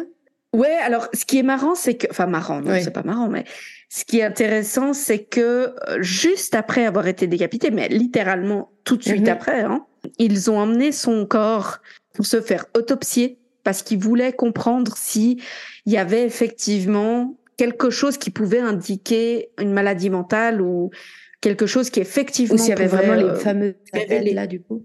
Ouais, alors je sais pas, j'ai pas pu trouver s'ils ont trouvé des balles dans sa tête, mais en tout cas ils ont trouvé que il, effectivement il s'était il, s'était tiré une balle et donc euh, il y avait des lésions très très fortes. Et mais la seule conclusion qu'il y avait, c'est que euh, s'il n'était pas mort évidemment exécuté, il aurait très certainement développé euh, une sénilité ou une démence euh, assez jeune parce qu'il y avait des lésions cérébrales très présentes. Ouais, mais au final, il aurait été encore Mais- plus dangereux, quoi. Complètement. Mais de là à dire que il n'était pas responsable de ses actes ou que c'est pas quelque chose qu'ils ont pu voir. Peut-être qu'aujourd'hui c'est quelque chose. Je sais même pas si aujourd'hui on pourrait. Après, s'il était déjà décrit comme étant méchant euh, quand il était enfant, Ouais, ouais, ouais, vraiment. Donc, euh, donc voilà, c'était l'histoire de Joseph Vacher, plus connu comme le tueur de berger. Eh bien, merci beaucoup, Gabi. je t'en prie. Écoute, c'était avec plaisir. bon, alors, du coup, c'est mon tour. Yes, c'est ton tour. Je veux tout entendre. Alors, moi, je vais vous parler de l'affaire de la malle sanglante de Maléry. Alors, euh, j'ai l'impression que je dis ça à tous les épisodes en ce moment. Sérieux, mhm. j'ai galéré pour trouver un angle d'attaque euh, pour raconter cette histoire. Tout simplement parce que ce sont deux enquêtes plus ou moins qui vont se recouper à un moment, mais donc qui se déroulent plus ou moins en parallèle. Uh-huh. Euh, alors voilà, je, euh, la manière dont je vais vous le raconter, c'est peut-être celle où il y a le moins de suspense, mais de, j'espère que ce sera le plus clair possible pour vous. Nous sommes donc à la fin des années 1800, euh, plus précisément en 1889. un homme qui s'appelle Landry accompagne des amis qui s'appellent Launay alors je dis Landry, Launay, c'est des noms de famille. Je le fais à la, à la vieille France, tu sais. oui, exactement. Les gens par leur nom de famille. Et Landry et euh, son ami Launay arrivent dans un commissariat pour signaler la disparition du beau-frère de Landry, qui s'appelle, euh, attention, Toussaint Augustin Gouffet. Ah oui, Toussaint Augustin. Ouais, ses parents, ils y sont pas allés de main morte. Augustin. Wow. Alors, euh, bah, qui, qui, qui est, qui est euh, Gouffé hein, Je vais l'appeler Gouffé parce que oui, tout je Augustin, je, voilà. Euh, c'est un huissier de justice. Il a 49 ans. Euh, alors, ça se passe à Paris. Là, ils viennent dans un mmh commissariat à Paris déclarer la disparition. Ça fait deux jours qu'ils n'ont pas vu Gouffé. Ok. Et donc, comme je le disais, c'est un huissier de justice de 49 ans. Il est veuf considéré comme respectable. En plus, il fait partie de la belle bourgeoisie intellectuelle, tu vois, comme il est huissier de justice. Il est père de deux filles dont il s'occupe très bien. Euh, son étude euh, est, une, est considérée comme euh, une des plus importantes de la capitale. Franchement, il, il, vit bien. Ok. Et le fameux Gouffet aussi, il est connu pour être porté sur la chose, aimer les, les conquêtes, les cocottes. Les ah, poules. les poules. Cote, cote, cote. Et c'est pour ça que lorsque la bonne, euh, voyant un matin qu'il avait découché, elle s'est juste dit Ah, bah, dis donc. Euh, bah, en gros, il s'est trouvé une poule pour la nuit. Euh, bon, ben voilà, il a découché, c'est pas bien grave. J'ai vu le détail quoi, apparemment, elle défroisse le lit euh, au cas où une des filles viendrait à rentrer dans la chambre, tu sais, pour faire croire que ah non, non, il s'est levé très tôt, il est déjà parti. Oh, c'est chou. Je trouvais le détail mignon, tu vois. c'est adorable. Et puis en fait, je, me rends compte que je vous ai pas donné de date. Si, 1889, non? Oui, mais euh, en fait, Landry et euh, ah. le, le, monsieur en question vont au commissariat, je crois, le 29 juillet 1889. À ce stade, ça fait, semble-t-il, deux jours. Mm-hmm. On ne sait pas où, où se trouve Gouffet. Et euh, donc voilà, écoute, euh, bah, écoutez, mon beau-frère a disparu. Euh, il, je veux dire, il, lui est sûrement arrivé un pépin parce que c'est pas le genre d'homme à disparaître, quoi. Pas, pas comme ça. Donc la, la police prend la chose très au sérieux, comme je le disais, vu que c'est une classe sociale assez élevée. Mmh je crois que c'est dans, j'ai regardé ou écouté un bout de, c'est Ondelat qui fait un épisode sur le sujet. Et un huissier de justice, ça vaut bien un commissaire. Parce que du coup, c'est un commissaire qui prend le dossier en main, tu vois. Ah, c'est pas mal. Ils se rendent au dernier endroit où on sait sûr de sûr que Gouffet a été vu. C'est dans un café très à la mode où il a ses habitudes. Euh, il y était le 27 au soir, au plus pour l'apéro plutôt que le soir. Mm-hmm. Et apparemment, il est, à un moment, il est parti en laissant entendre à ses amis qui étaient là, aux autres habitués, que, enfin, en gros, qu'il avait rendez-vous avec une, euh, enfin, qu'il allait, il allait, il allait se mettre bien ce soir, le soir, tu vois. Enfin, voilà. Ok. Il avait fait une conquête et qu'il allait passer une bonne soirée. Du coup, les potes, c'était là, et, tout ça, Augustin, euh, tu vois, enfin, genre, oh, oh, oh, toujours prêt à faire lever les jambes d'une ribot celui-là. Enfin bon, tu vois ce que je veux dire. Oui, oui, c'est exactement ça. Bon, bah, la police dit tout ça, c'est très bien, mais euh, il a donné, il a pas donné le nom de la dame. Euh, il a juste, tu vois, voilà, il est parti et depuis, on n'a plus de nouvelles. Ils vont ensuite à l'étude euh, de Gouffet et ils trouvent, en fait, clairement, le, bureau, les bureaux, ils ont été euh, fouillés. c'est un peu, c'est en désordre. Ok, Si tu veux, ouais. appa- apparemment, c'était évident que quand tu rentrais dans la pièce, c'était pas un bordel pied et là. Ça, a été fouillé. Ouais, c'était pas du tout un bordel normal. Clairement, quelqu'un cherchait quelque chose, quoi. Voilà. En revanche, ça, ça a été mal fouillé parce que euh, la police trouve apparemment plutôt assez en évidence Mhm. une enveloppe qui contenait 14 000 francs euh, de l'époque. Oh, waouh. D'accord, ouais. Donc, soit il cherchait pas de l'argent, Soit il cherchait très mal. soit il cherchait vraiment mal, quoi. La preuve que c'était un homme qui cherchait. Pardon. Et c'était la blague sexiste de l'épisode. Allez hop. Euh, Donc ils vont quand même euh, interroger la concierge. Euh, bon, de toute façon, elle a vu débarquer la police, donc voilà le cliché de la concierge qui était là alors. Et elle leur, elle leur raconte que elle a vu la veille, donc le 28, un homme bien habillé qui est venu au bureau, au bureau. Mhm. Même apparemment au début, elle a même cru qu'il s'agissait de Gouffé parce que l'homme était très bien habillé et euh, chapeauté. Euh, Enfin, tu sais, puis un beau chapeau, euh, voilà. Et que, la- que ce monsieur avait les clés et qu'il n'est pas resté bien longtemps. Et quand elle a voulu l'aborder quand il est sorti, il est parti apparemment en courant. Ah, voilà. Donc, la police, euh, bah, évidemment, comprend qu'ils se disent bon, malgré tout, Gouffé, il n'a pas dû disparaître tout seul. Tu vois ce que je veux dire? Eh ben, oui. Mais, mais c'est un peu, c'est un peu maigre pour démarrer une enquête. Il y a, y a pas spécialement d'indices en fait. Ouais, Ils ont rien trouvé sur le, ils ont rien de trouvé de noté, genre tu sais euh, lieu de rendez-vous ou autre. Mhm. Donc là, ils sont un peu, euh, ils se sentent un peu cons. Euh, et donc ça, comme je le disais, c'est donc fin juillet 1889. Et l'enquête est très vite au point mort. On avance un peu dans le temps, légèrement. On arrive au 13 août 1889, donc euh, 15 jours plus tard. Et on est vrai- vers Lyon. Il y a un cantonnier, donc un cantonnier, c'est un ouvrier, à l'époque, qui était euh, préposé à l'entretien des routes ou des voies ferrées. Mhm. Euh, donc un cantonnier est alerté par euh, des riverains que sur une certaine portion de route à est- c'est une commune qui est vers Lyon, il y a, il y a une odeur qui est décrite comme pestilentielle. Voilà. Voilà. La Euh, prochaine fois que gens- je, je, je sens une mauvaise odeur, je vais dire ça. C'est Ouais. pestilentiel. Mais en, en fait, clairement, les gens qui passent sur la route décrivent, enfin, ils savent très bien, ça sent la charogne. Ouais. Donc le cantonnier se dit merde, il y a une bestiole qui, qui a dû crever là, faut, faut l'enlever quoi. Enfin, de toute façon, Mhm. ça fait partie de son boulot. Donc il se rend sur place euh, pour inspecter les lieux et il va trouver euh, un très grand sac en toile qui sent effectivement très mauvais. Il ouvre le sac pour euh, voir euh, mais qu'est-ce qu'ils m'ont foutu là dedans Mhm. et il trouve un cadavre euh, nu et en état de décomposition hyper avancé. Ok. Genre, genre le corps, c'est de la, presque de la bouillie, tu sais. Ok. Ouais. Alors, comme tu peux t'en douter, le cantonnier, il va alerter les autorités, hein, Mhm. genre, Oui. pour leur montrer sa, sa macabre découverte. Euh, la police arrive sur place, évidemment. On décide, bien sûr, de transporter euh, le, le cadavre hors de... Enfin, on ne le laisse pas au bord de la route. Euh, Il y a une fouille quand même qui est effectuée des, des alentours et la police va trouver une clé. Alors, notez bien ce détail, ça va revenir.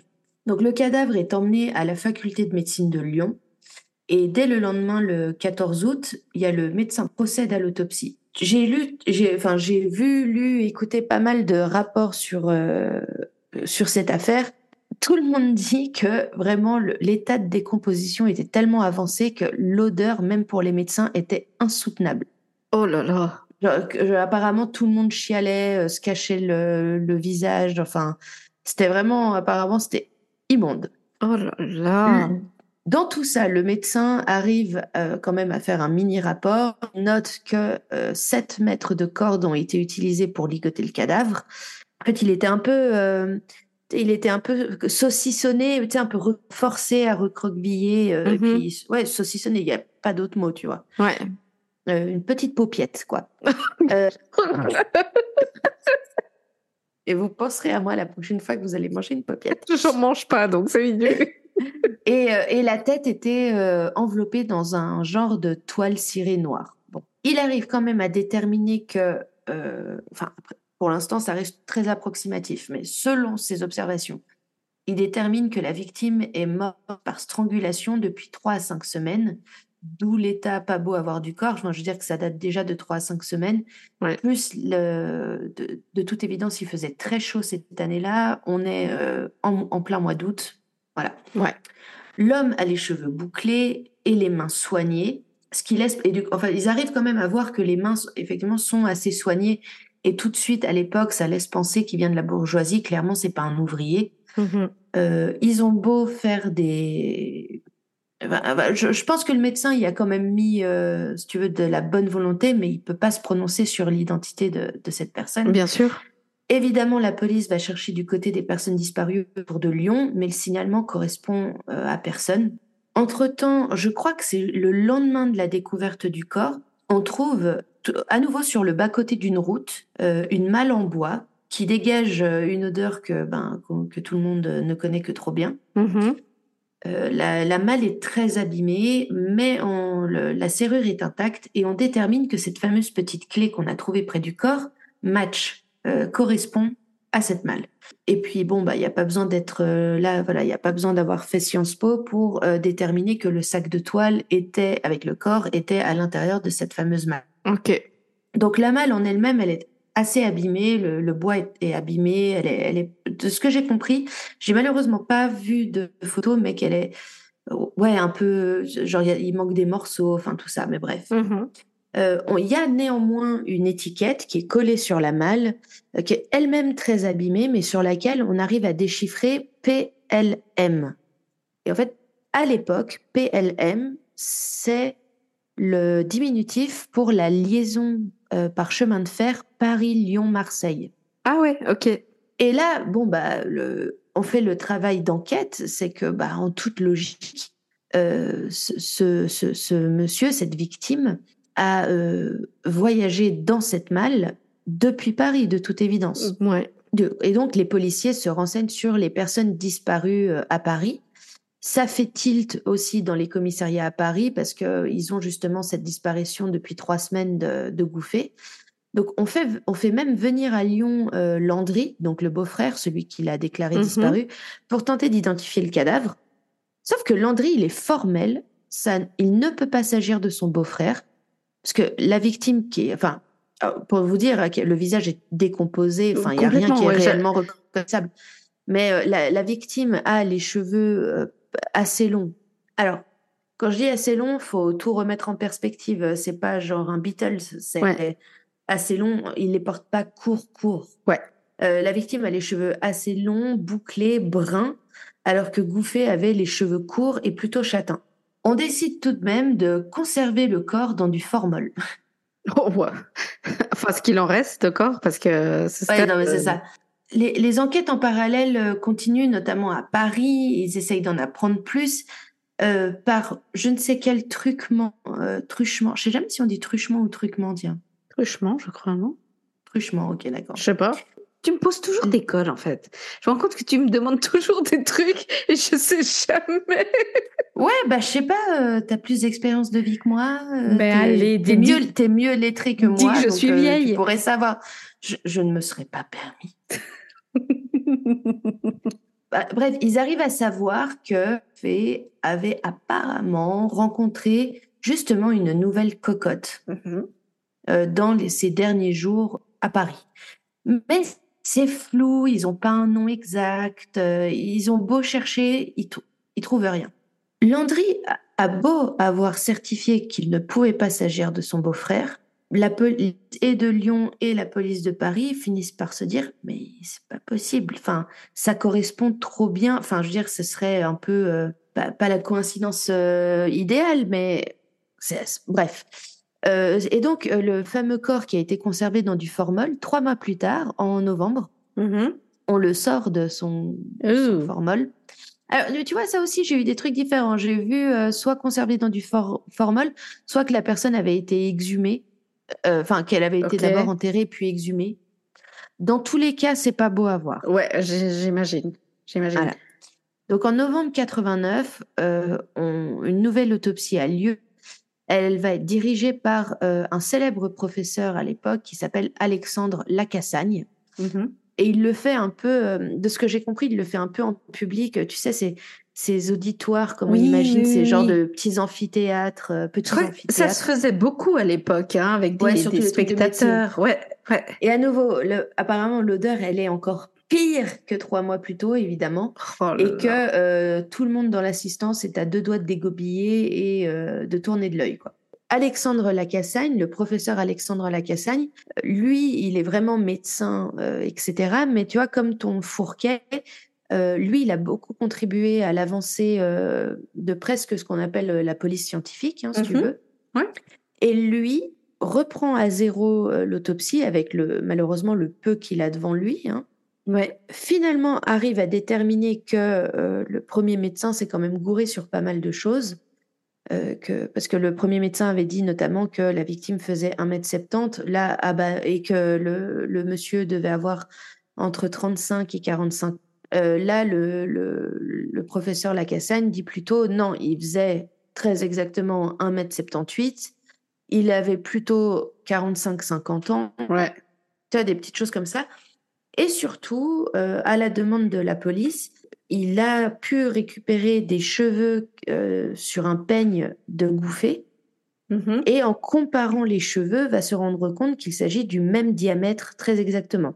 D'accord. Et là, il explique que ça s'est déjà vu, ça se voit. Alors, je ne sais pas si c'est à chaque fois, mais que les cheveux continuent de pousser Oui. après la mort, euh, d'où le fait que ben il les avait plus très bien, Ouais. voilà, et que vu le, le- comment dire le- les conditions dans lesquelles le corps a, a macéré, euh, ça peut expliquer également le changement de teinte à du plus foncé. Oui, oui, oui, bien sûr, bien sûr, Voilà. effectivement. Bah, c'est comme euh, nous, les, les, les, avec le soleil, le- le- il y a des cheveux, par exemple, ils deviennent un peu plus blonds ou un peu plus clairs de manière générale. Donc, euh, ça peut effectivement arriver. Mais je crois que les ongles aussi continuent de pousser euh, Ouais. euh, Il me après la semble mort. aussi que j'ai entendu ça. Ouais. Donc, à partir de tout ça, il déclare, enfin, pour lui, en tout cas, il conclut sans équivoque qu'il s'agit bien de, qu'il s'agit bien de Gouffé. Et là, tu vois, c'est toujours, euh, j'aime bien parce que les gens, à l'époque, je trouve, ils avaient toujours un peu un, un mini sens du théâtral, tu sais. Ouais. Et euh, en, en sortant de l'autopsie, alors, il y a plein de, il y a plein de journalistes parce qu'effectivement, je me rends compte que j'ai oublié de noter. Vous vous doutez bien qu'entre la disparition d'un huissier de justice à Paris, qui aimait les cocottes, qui Ouais. aimait euh, entretenir des demoiselles et, euh, enfin, en gros, qui, qui s'est tapé tout Paris, et euh, une malle sanglante avec un corps trouvé à Maléry, enfin, les, les journaux, ils en pouvaient plus, quoi. Ouais, Euh, ouais, ouais, ouais, laisse tomber. la Cassagne, devant les journalistes, du coup, déclare Messieurs, la succession de Maître Gouffé, huissier de justice à Paris, est ouverte. Ah, c'est dément, c'est dément. J'adore, et il y a toujours un élément un peu théâtral, je trouve, dans ces vieux dossiers, Mais- tu sais. tellement, mais on dirait Suits, tu sais, vraiment. euh, c'est Grave. c'est limite de la série télé. Génial, j'adore ce gars. Alors, une fois que l'identification est faite, euh, c'est déjà une belle avancée. Mhm. C'est bien joli, mais euh, ils- à l'heure actuelle, ils sont pas plus avancés de comment il s'est fait étrangler, par, enfin par qui en tout cas, et comment il s'est retrouvé dans cette fameuse euh, malle, tu vois, Ouais. euh, dans un train euh, qui est en partance de Paris, quoi. Alors, et là, il faut reconnaître le, le assez, je vais pas dire ingénieux, mais comment dire, tu sais, de la même manière que toi, tu disais le, ton juge Fourquet qui a reculé devant rien. Là, vraiment, le- je trouve que la police s'est donné les moyens de, de- d'aller au bout de l'enquête. Mhm. Ils vont demander à une équipe à Lyon de travailler à reconstituer euh, au mieux euh, la malle, vu qu'elle était très abîmée, en tout cas de la réparer au mieux. La malle va être photographiée sous toutes les coutures Ouais. et la photo est diffusée partout. Mais quand je dis partout, c'est que c'est presque mondial. Oh, wow, Parce qu'en fait, même, hein. on est en 1889, Mhm. c'est l'année de l'exposition universelle à Paris. Oui, c'est Et vrai. il y a beaucoup d'étrangers qui sont en France pour Ouais. toute l'année, pour toute l'exposition, et qui vont en parler partout, à leurs journaux, euh, de, de- aux, aux journaux de leur pays euh, d'origine, etc. Donc ces photos vont être réellement diffusées partout, avec un signalement Il y a même une exposition entre guillemets temporaire qui est organisée où on peut venir passer devant la malle pour la voir de plus près. Ok. En vrai, euh, voilà. Et alors c'est marrant, il y a deux personnes, enfin deux, il y a un monsieur qui déclare qu'il est à peu près certain qu'une certaine euh, jeune femme qu'il connaît du nom de Gabrielle Bompard est la Mhm. propriétaire de cette malle. Il est sûr de l'avoir déjà vue avec. Et presque au même moment, c'est à quelques jours que ça se recoupe, c'est un couple de Français qui est installé à Londres qui contacte la police pour dire qu'il se rappelle très bien d'un couple de Français qui avaient acheté cette malle à Londres. Ok. Alors, je pourrais juste vous dire, ouais, la, la police se rend à Londres chez le fabricant, mais en fait, c'est plus que ça. C'est que euh, j'ai- plus où j'ai entendu quelqu'un qui disait très justement que à cette époque, euh, les polices sont très isolées. Oui. Oui, oui. Tu t'appelais pas juste euh, Scotland Yard en disant est-ce qu'on peut débarquer demain à midi et puis on parle d'une affaire ensemble. C'était un, un bordel administratif et puis pareil les, les pays qui se méfient les uns des autres. Euh, Bien déjà, sûr. comme tu le dis, tu rec- on recoupait pas encore les informations d'une région française à une autre région française. ouais. Alors voilà. Toujours est-il que la police se rend, euh, réussit à se rendre à Londres chez le fabricant. Le fabricant reconnaît euh, son travail, leur indique la boutique à laquelle la malle a été livrée et à la boutique, on leur donne une description du couple qui a acheté la malle.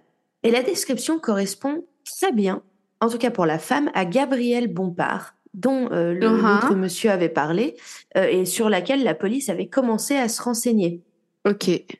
La police, dans ses recherches, avait appris que euh, Gabrielle Bompard, c'est une jeune femme qui faisait commerce de ses charmes, comme nous disions plus tôt, et elle s'était accoquinée récemment avec un certain Hérault, enfin Michel Hérault.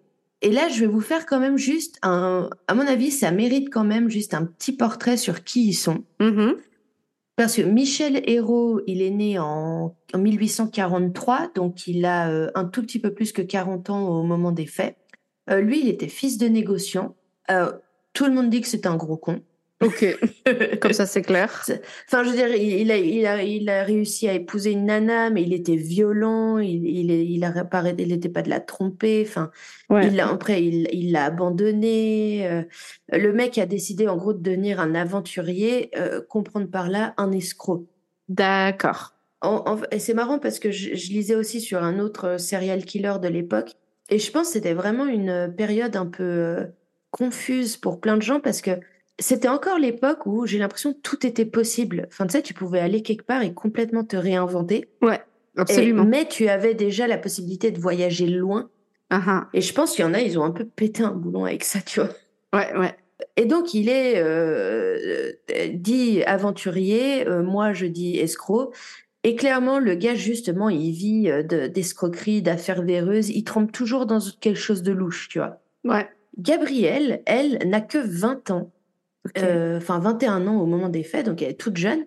Et elle euh, vient plutôt d'une famille assez aisée. Sauf qu'à 16 ans, elle a eu le malheur de se laisser séduire par un homme euh, un peu abusif et qui euh, s'est très vite débarrassé d'elle une fois qu'il a eu ce qu'il voulait. Mhm. Et euh, la pauvre Gabrielle, euh, chassée par sa famille, monte à Paris et c'est là qu'elle se retrouve un peu bah, dans les griffes de ce Michel Hérault. Alors, soi-disant qu'il la prend sous sa protection, euh, euh, elle devient sa maîtresse, mais bon, il la fait bien coucher de temps en temps. euh, Enfin, il fait un peu le proxénète, quoi. Ouais, bah c'est ça, c'est un pimp. Je veux dire, soyons clairs. Ouais, mais c'est marrant parce qu'ils sont vraiment, malgré tout, de, de tout ce que je lis, ils sont quand même considérés comme un couple. Ouais, ok. Enfin, Je vois, mais ça, Voilà. ça reste un pimp. Ah oui, non, mais tout, tout à fait, tout à fait. Ah bah, la police se dit, mais euh, parfait. Enfin, parfait. On avance Ouais, dans, ouais, dans ce merdier. Enfin, on on- bah, on n'a plus qu'à trouver cette fameuse Gabrielle Bompard et euh, ce fameux Michel Hérault. Mhm. Sauf qu'il se trouve que avec tout ce qu'ils lisent, enfin tout ce qu'ils lisent, tout ce qu'ils entendent et ce qu'ils commencent à se renseigner, euh, bah, c'est que Michel Hérault et Gabrielle Bompard n'ont pas été vus depuis plusieurs semaines. Ah ouais. Mais où, cou- où qui sont tu vois? Ouais. Et on va à nouveau utiliser la presse pour diffuser leurs signalements, dire qu'on les recherche, etc. Et là, ce qui est assez, euh, enfin, qui est assez cocasse, si je puis dire, c'est que la police parisienne va recevoir des lettres qui viennent des États-Unis Ah, de Gabriel et euh, Michel Hérault, qui disent qu'ils ont appris par les journaux qu'ils étaient recherchés pour cette sordide affaire de, de mal sanglante de Maléry, et qu'ils n'ont absolument rien à voir avec ça. ok. Puis la police est là, mais c'est bien gentil, mais euh, c'est-à-dire que on aimerait pouvoir en discuter. ben, ben oui. Bah, bon, alors évidemment, il n'y a pas d'adresse euh, de euh, hein, donc ce serait trop facile. Et il se passe plusieurs mois comme ça où, au final, euh, la, la police en Europe est bien embêtée. elle essaye de les pister, mais qu'ils n'ont pas plus de chance que ça. Mhm. Plusieurs mois passent, mais coup de théâtre, en janvier 1890. Une jeune femme débarque dans, un, dans le commissariat principal à Paris et annonce qu'elle veut parler au commissaire. Puis on lui dit, ouais, c'est pourquoi? Bah, et, ah non, mais pardon, c'est exactement ce que j'imagine, mais... Et elle dit, je suis Gabrielle Bompard. Ah, genre en fait, Tin, tin. tin. Et en fait, elle vient pas se constituer prisonnière, on va dire. Elle vient plutôt, euh, comme elle le dit, euh, raconter la vérité. hein. Ouais. Dire les faits comme c'était pour de vrai. Grave, la vérité, rien que la vérité, toujours la vérité. Ouais, je le jure, je le jure avec la main levée. Donc en si, en soi, elle se constitue prisonnière, quoi. Alors, elle va raconter mille versions différentes. Parce qu'évidemment, elle est tout de suite interrogée, hein, tu penses bien. Oui. Elle, elle arrête pas de changer de version. Elle, en tout cas, elle, elle accuse évidemment à mort euh, Michel Hérault. Elle- C'est pas qu'elle se fait un peu malmener, mais disons que les mecs, ils sont pas exactement. euh, En fait, apparemment, elle est super bizarre. Ok. Enfin, elle a l'air calme, mais en même temps agitée. Enfin, tu sais, ils arrivent pas trop à la. euh, À la cerner peut-être. hein. Ouais, ouais, clairement. D'a- D'ailleurs, la, la- la police va demander une expertise euh, psychiatrique. Ok. Alors, évidemment, à l'époque, ça s'appelle pas encore une expertise psychiatrique, mais voilà. Et euh, juste, pardon, j'avais trouvé un, un passage assez, assez marrant. Enfin, c'est marrant. Euh, alors, il y a un, apparemment un, un, un- un policier qui racontait après, elle racontait les détails avec une indifférence complète et sans remords. Elle paraissait sans conscience de la valeur morale des actes qui s'étaient passés sous ses yeux. Et donc, on date euh, des savants experts pour expertiser le, le- ce- son état euh, psychologique, quoi. Mhm. Et ils vont constater un arrêt de développement du sens moral sans arrêt parallèle du sens intellectuel. Je cite, Si profondes que soient les lacunes du sens moral, l'intelligence est assez nette pour que Gabrielle Bompard sache ce qui est bien et ce qui est mal. Elle n'est pas atteinte d'aliénation mentale, rien n'établit qu'elle ait subi une contrainte de quelque nature qu'elle soit. Gabrielle Bompard ne saurait donc être considérée comme irresponsable des actes qui lui sont imputés. Donc, elle n'est pas irresponsable, mais on juge quand même, finalement, si je décrypte un peu, euh, ce qu'on peut-être de nos jours serait considéré comme de la sociopathie ou euh, de la psychopathie, Ok. puisqu'ils disent qu'elle n'avait pas vraiment de sens moral, mais qu'elle est très intelligente. Ok, d'accord. Et au final, elle va finir par cracher comment tout ça s'est déroulé. En fait, ils ont tout planifié avec Michel Hérault. Ils l'ont repéré à l'avance, le gars. Ils Mhm. savent que, ils savent qu'il aime bien, voilà, qu'il aime bien euh, les, les nanas, qu'il aime bien s'amuser, etc. Qu'il profite bien de son veuvage. Ouais. Et donc elle fait euh, connaissance avec lui. euh, en fait, elle s'impose un peu à lui quelques jours avant la disparition de Gouffet, en mode, bah, elle le séduit, quoi, tu vois. Ouais. Et elle lui donne rendez-vous dans un appartement parisien que elle et son complice ont loué très exactement pour ça. D'accord. Alors, le fameux soir euh, de- du meurtre, euh, Gouffet débarque, euh, enfin, débarque chez elle en tout excité, tout content. Hein, voilà. Elle l'accueille en petite tenue. Mhm. Voilà, elle l'invite à s'asseoir. euh, elle lui fait un peu un genre de, enfin, de numéro de charme, etc. Et là, elle lui propose un petit jeu. Enfin, tu sais, c'est le, c'est- c'est c'est quoi? C'est de, ah, comment ça s'appelle? De la hum, strangulation euh, érotique. Oui, Enfin, Oui. voilà, de, voilà. c'est exactement ça. Et donc, euh, j'ai un, genre, un genre de rapport qui dit que Héros, lui, euh, se tient caché derrière un paravent et qu'en fait, elle, euh, elle, elle lui passe une corde autour du cou. Et c'est Héros qui va tirer sur euh, la corde, sauf que bah, il va se mettre à tirer très fort parce que le but, c'est de tuer Gouffet. Que Gouffet résiste. Euh, parce qu'il commence à comprendre que là, c'est plus un jeu, Ouais. puis qu'il y a quelqu'un d'autre surtout. Ouais, ouais. Euh, Finalement, ça panique dans, dans les deux bords et Hero euh, finit par étrangler de ses mains Gouffé. Wow. Et là, le détail crade, Ok. Hero et Bompard font ensuite l'amour à côté du cadavre. Ah, ah, ça c'est deg. C'est crados. Mais je sais que il y a des gens qui sont, comment dire, excités par le, le par le crime, Ah, quoi. pense, par tu le- enfin, le- puis l'adrénaline, tout ça. Ouais. enfin, enfin, ouais, mais quand même, quoi. Voilà, Ok, bon, ben, c'est un peu gore. ouais. fantastique. Ils le fouillent, évidemment. Une fois Mhm. qu'ils ont fini leurs affaires, ils le fouillent. Et euh, ils voient, je crois qu'il a que 250 francs sur lui, un truc comme ça. Puis, euh, enfin, maigre butin pour euh, tout le bordel qu'ils ont, qu'ils ont causé. Et c'est là que Hero va euh, se rend seul à l'étude euh, de, de Gouffé pour essayer de, de trouver de l'argent. Il sait pas hein, qu'il y a l'enveloppe de 14 000 francs, mais disons qu'il a tellement mal fouillé qu'il est passé à côté de, de, de la, de l'enveloppe. Ce qui me fait mourir de rire à part ça. Parce qu'en plus, c'est vraiment euh, tout ça pour ça, j'ai Oui. envie de dire. Oui, franchement, ouais. Alors, et, et puis du coup, et c'est là que tu vois qu'ils n'ont pas réfléchi parce que, enfin, ils, ont, ils y ont réfléchi à demi selon moi, parce que il faut bien se débarrasser du cadavre. Ouais. Et d'un côté, ils y ont réfléchi parce que euh, semble-t-il que Gabriel Bompard avait euh, spécialement cousu un sac euh, en prévision de, enfin, tu vois, pour pouvoir mettre le cadavre dedans. Mhm. Mais en fait, c'est que c'est juste que tout le truc me, je trouve très amateur, pardon, mais la façon Mhm. dont ça a été fait, ils le foutent dans le sac, ils le foutent dans la malle, ils vont à la gare, donc euh, la malle apparemment pesait une tonne, hein, parce que Gouffé devait faire dans les 80 kilos, et la malle en elle-même, en bon bois massif, faisait une vingtaine de kilos, tu vois. Ouais, c'est super. Je sais pas comment ils ont fait d'ailleurs. Aucune idée. Et ils partent avec euh, le bagage. Sauf qu'à un moment, euh, après, en chemin, ils s'arrêtent à Lyon, je crois. Enfin, fatalement, ils s'arrêtent à Lyon. Ils vont dans les environs. Quelle était leur idée? Ça, en revanche, on ne le sait pas. Ok. Toujours est-il que, arrivé sur cette fameuse route de, de Millery, euh, la malle est trop lourde, euh, l'odeur est déjà trop forte, il fait trop chaud, euh, le cadavre, il est déjà waouh. Ouais. Et ils il l'abandonnent bêtement sur, sur un bord de route. Et ils vont trouver le moyen de, d'embarquer pour les États-Unis. Donc ça, c'est la version que Gabriel raconte. J'ai tellement de questions. Mais va, dis-moi. La, il laisse la malle sur le bord de la route. Qui a ouvert la malle Parce que Je, je sais pas.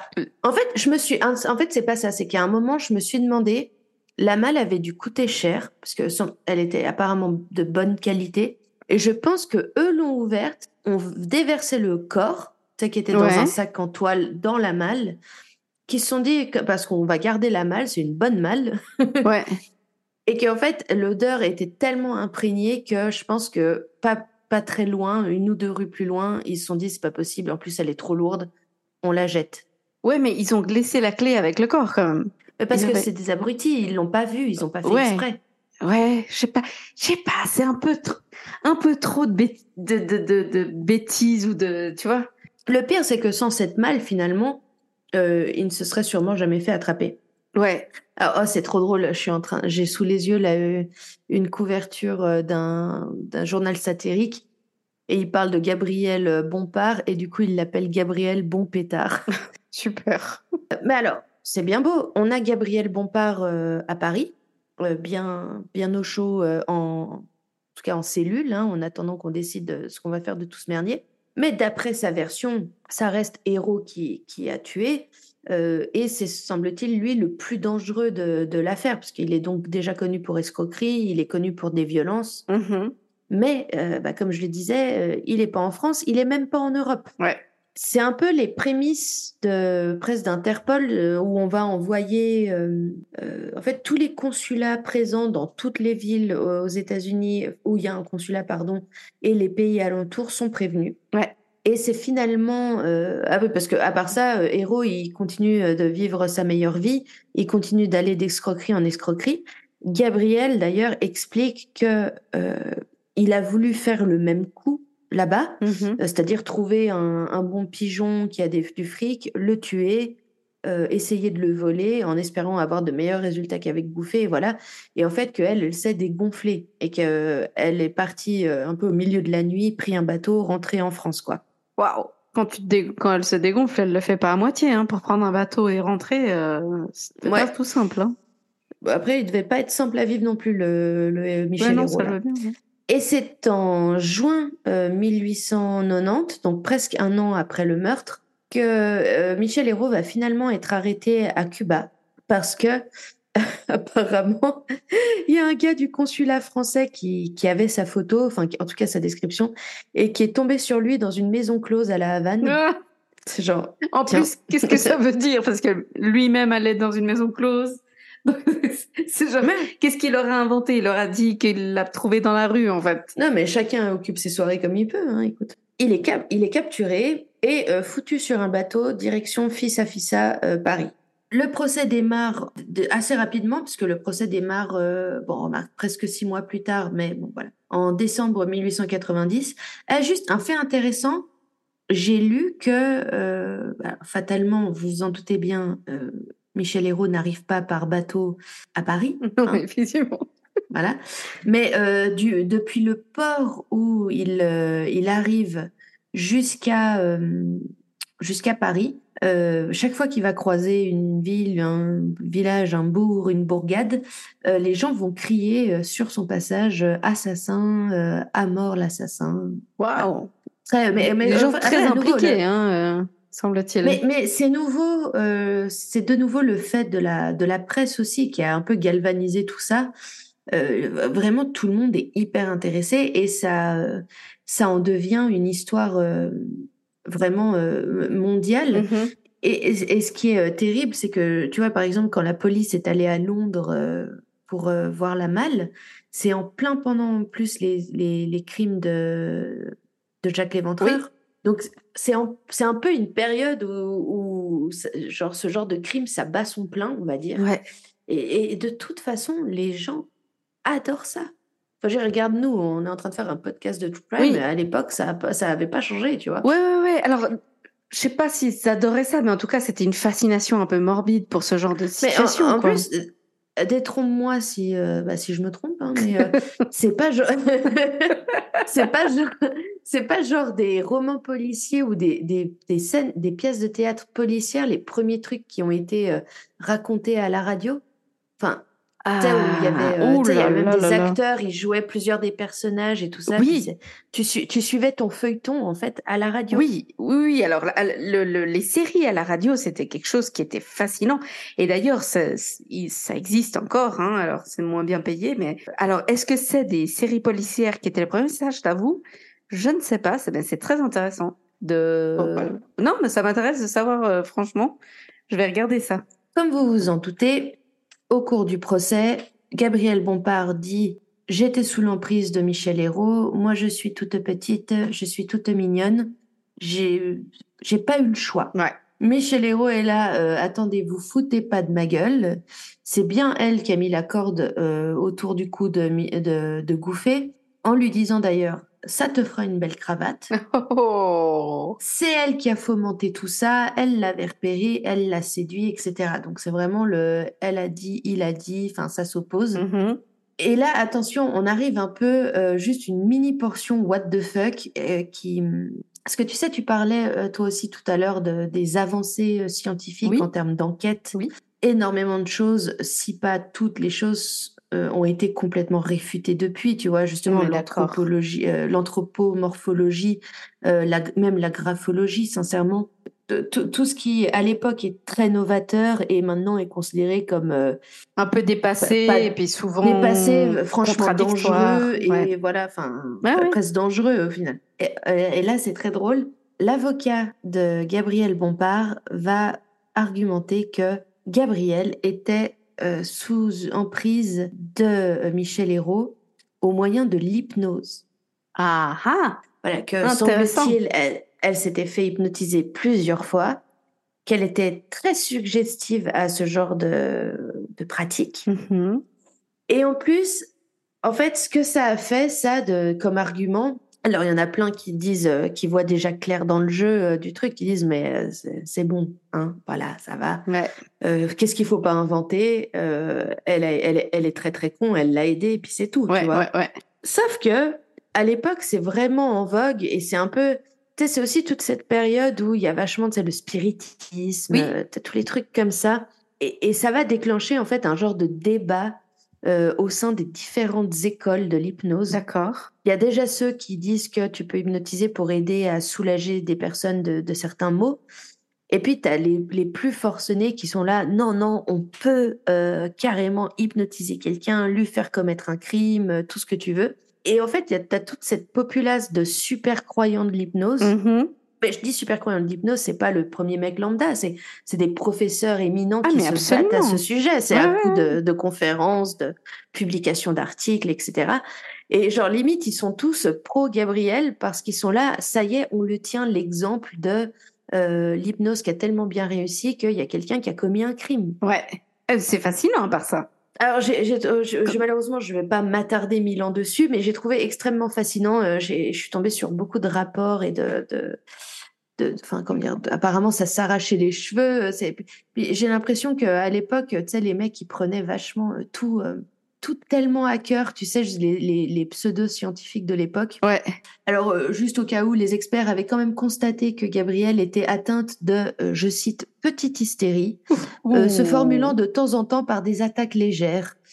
Mais voilà, ah, je pense qu'elle a aussi extrêmement bien joué son rôle, la petite. Ouais. Euh, on l'appelle même la petite hypnotique parce que elle, euh, elle entre dans le sommeil provoqué par une attaque d'hystérie et elle est, on peut lui suggérer euh, plein de choses. D'accord.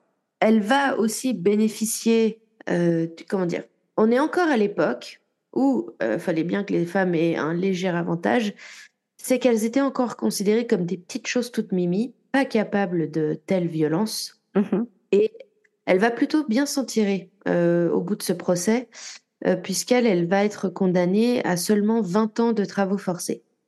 Donc on reconnaît quand même euh, une certaine culpabilité. Euh, pourquoi je dis qu'elle s'en sort bien C'est parce que Michel Hérault, en revanche, euh, il est reconnu coupable quatre jours plus tard. Enfin, le 16 décembre, le procès commence, le 20 décembre, le verdict tombe, et deux mois plus tard, il est guillotiné. Ouais. Voilà. Et je j'ai pas grand chose de plus à dire sur Michel Hérault parce que bon bah c'est fini. Ouais. Et mais ouais, et Gabriel, il y a euh, une sorte de, ouais, de, de discrimination positive, comme on dit, Mhm. parce que c'est une femme euh, que et je pense elle a très bien joué son rôle. Euh, elle était de toute évidence très maligne Ouais.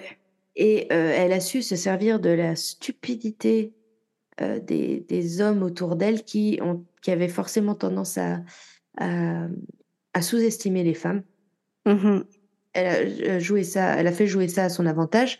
Donc, elle est condamnée à 20 ans de travaux forcés. Elle ne va en faire que 12, je crois, parce qu'elle a plusieurs réductions de peine pour bonne conduite. Donc, elle est libérée en 1905. Ouais, Et, donc euh, 12, ça voudrait dire qu'elle a quoi 33 ans? Ouais, Ça va C'est ça. encore. ouais, mais au final, elle va plus jamais faire parler d'elle. Mhm. Moi, l'info que j'ai le plus retrouvée, c'est qu'elle devient euh, ouvreuse dans un théâtre qui après est reconverti en cinéma. euh, et que en fait, elle va continuer sa petite vie comme ça euh, et elle va finir complètement oubliée. Et elle est morte assez jeune parce qu'elle est morte, je vois, en 1920. Ok. Mais c'est vachement intéressant, je trouve, parce qu'il y, a- il y a beaucoup cette idée de à quel point elle est.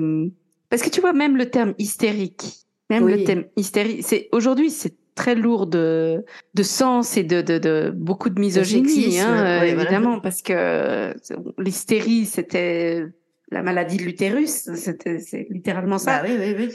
Donc, qu'est-ce qu'ils entendaient par euh, crise d'hystérie? C'était Mais, ri- mais en rien, fait, en fait. sincèrement, euh, nous maintenant, euh, si euh, on était forcé de remonter dans le temps, puis de toute façon, on ferait le moindre truc. Je crois qu'on pourrait y faire passer pour euh, oh mon Dieu, je ne suis pas responsable, c'est une crise d'hystérie, c'est terrible. Ouais.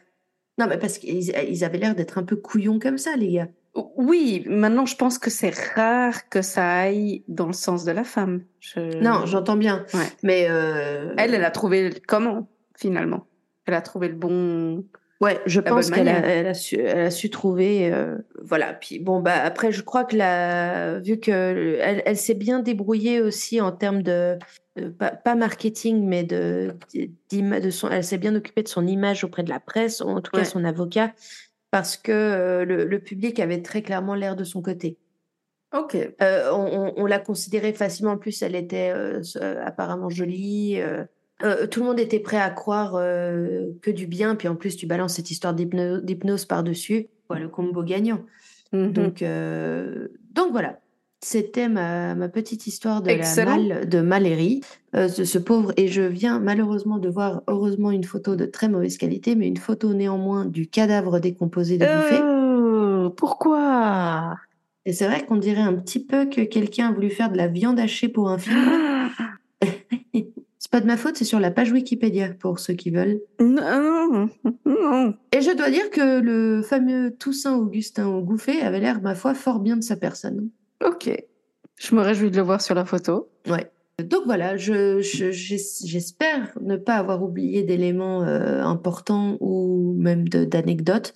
Mais je crois que je crois que j'ai bien fait le tour. Mais franchement, c'est super intéressant parce que ça fait un peu. Au début, je me disais, ça fait un peu Agatha Christie, ce truc, le gars qui disparaît puis réapparaît dans une malle euh, à 700 kilos de là. Enfin, c'est c'est assez euh, c'est assez marrant quoi. Je savais pas trop dans quel sens ça allait aller. Puis c'était un peu gore, mais en même temps, tu vois, après ça, ça passe en, en truc euh, international. Ouais, c'est pas mal. Euh, non, à, à noter que de, de ce que j'ai. ah, Juste un truc qui m'a énervé, enfin qui m'a énervé. Je sais pas si toi aussi ça t'énerve, mais quand tu fais des recherches pour un épisode et que tu trouves plusieurs sources Mhm. et que euh, sur quelque chose en particulier, les plusieurs sources disent plusieurs versions Oui. différentes. C'est C'est très insupportable. chiant. T'as envie de faire plouf plouf et de faire comme si les autres n'existaient pas Ouais. pour dire que la police française, selon l'une des sources que j'ai vues, s'est déplacée à New York. Mhm. En fait- et en fait, une fois arrivé à New York, on leur a dit que euh, Michel Hénard était loin depuis un moment, enfin tu vois, le temps d'y aller, Ouais, etc. Et qu'ils l'ont un peu poursuivi. en fait, ils ont fait un petit tour des États-Unis pour euh, essayer de, de l'attraper et après Ouais. ils se sont retrouvés à Cuba, tu vois. Mais- Ils y ont mis, ils y ont mis les, les moyens et l'envie. Ouais. Bon, est-ce que c'était parce que la victime était de la haute, tu vois? Mais certainement, certainement. Je pense que Et ça faisait partie euh, de. Après, il y avait aussi le, tu vois, à nouveau, euh, l'année de l'expo universelle. Ouais. euh, c'était un peu une humiliation. Enfin, tu sais, la France devait apparaître, euh, devait paraître forte. Oui. euh, non, non, je suis d'accord. Un peu, justement, sur le qui-vive, euh, au taquet de l'innovation, euh, au taquet des enquêtes, euh, euh, même si, euh, de toute évidence, euh, euh, c'est c'est en, en plutôt en 90, après que Gabrielle Bompard, s'est- enfin, qu'elle est arrivée, et puis qu'ils ont réussi à, à attraper le beau- tout ce beau monde. Mais finalement, il faut, faut reconnaître le travail qui a été effectué à partir de la malle, la diffusion des photos, Ouais. euh, tout, tout ça, le, le travail qui a été fait après d'aller à Londres, etc. Donc, euh, je trouve qu'ils ont plutôt bien bossé. Plutôt. Ouais, ouais, non, je suis assez d'accord. Très bien. Bon, en tout cas, c'était hyper intéressant. C'était cool. Sur Merci, un j'ai thème, bien aimé euh, ton affaire aussi. Ouais, sur un thème qu'on avait un peu, euh, enfin, sur suggestion, je crois, ou, ou demande, non C'est les- c'était quoi déjà? Il y avait des auditrices qui aimaient bien les. En les fait, c'est pas ça. On, nous a, on nous a demandé des vieux crimes. Ah, voilà, c'était ça, c'était ça. Ouais. Et, et on va en faire, il y en a. Là, c'est vraiment juste, c'était pour chauffer. Et puis, on s'est choisi une époque particulière. Mais vous inquiétez pas, ça arrive, ça arrive. Ça viendra. Excellent. Mais en tout cas, euh, merci beaucoup. Et puis, euh, je me réjouis de voir ce qu'en pensent nos auditeurs. Ouais. Dites-nous, dites-nous. Comme d'habitude, retrouvez-nous sur Insta. Exact. N'hésitez pas à venir nous, nous faire un coucou sur Insta, ça nous fait plaisir. Abonnez-vous euh, là où il faut vous abonner. euh, aussi. Proposez-nous des sujets si vous en avez. Exact. Et puis, euh, cliquez sur les petites étoiles selon Oui. où vous êtes, hein, Spotify, Apple Music ou autre, parce que c'est aussi ça qui aide beaucoup. Donc, Dans le euh, référencement, donc. euh, Exactement. Donc, euh, merci d'avance de le faire. Et puis, bah, à la semaine prochaine pour le reste. Yay Yay, je me réjouis. Ouais, en plus, je crois qu'on a des épisodes plutôt sympas qui arrivent là. Yes, très sympa. Bon, allez, Bon, eh bien, à tout bientôt. la bise. La bise à tous et spécialement pour Mélina. Bye. Bye bye.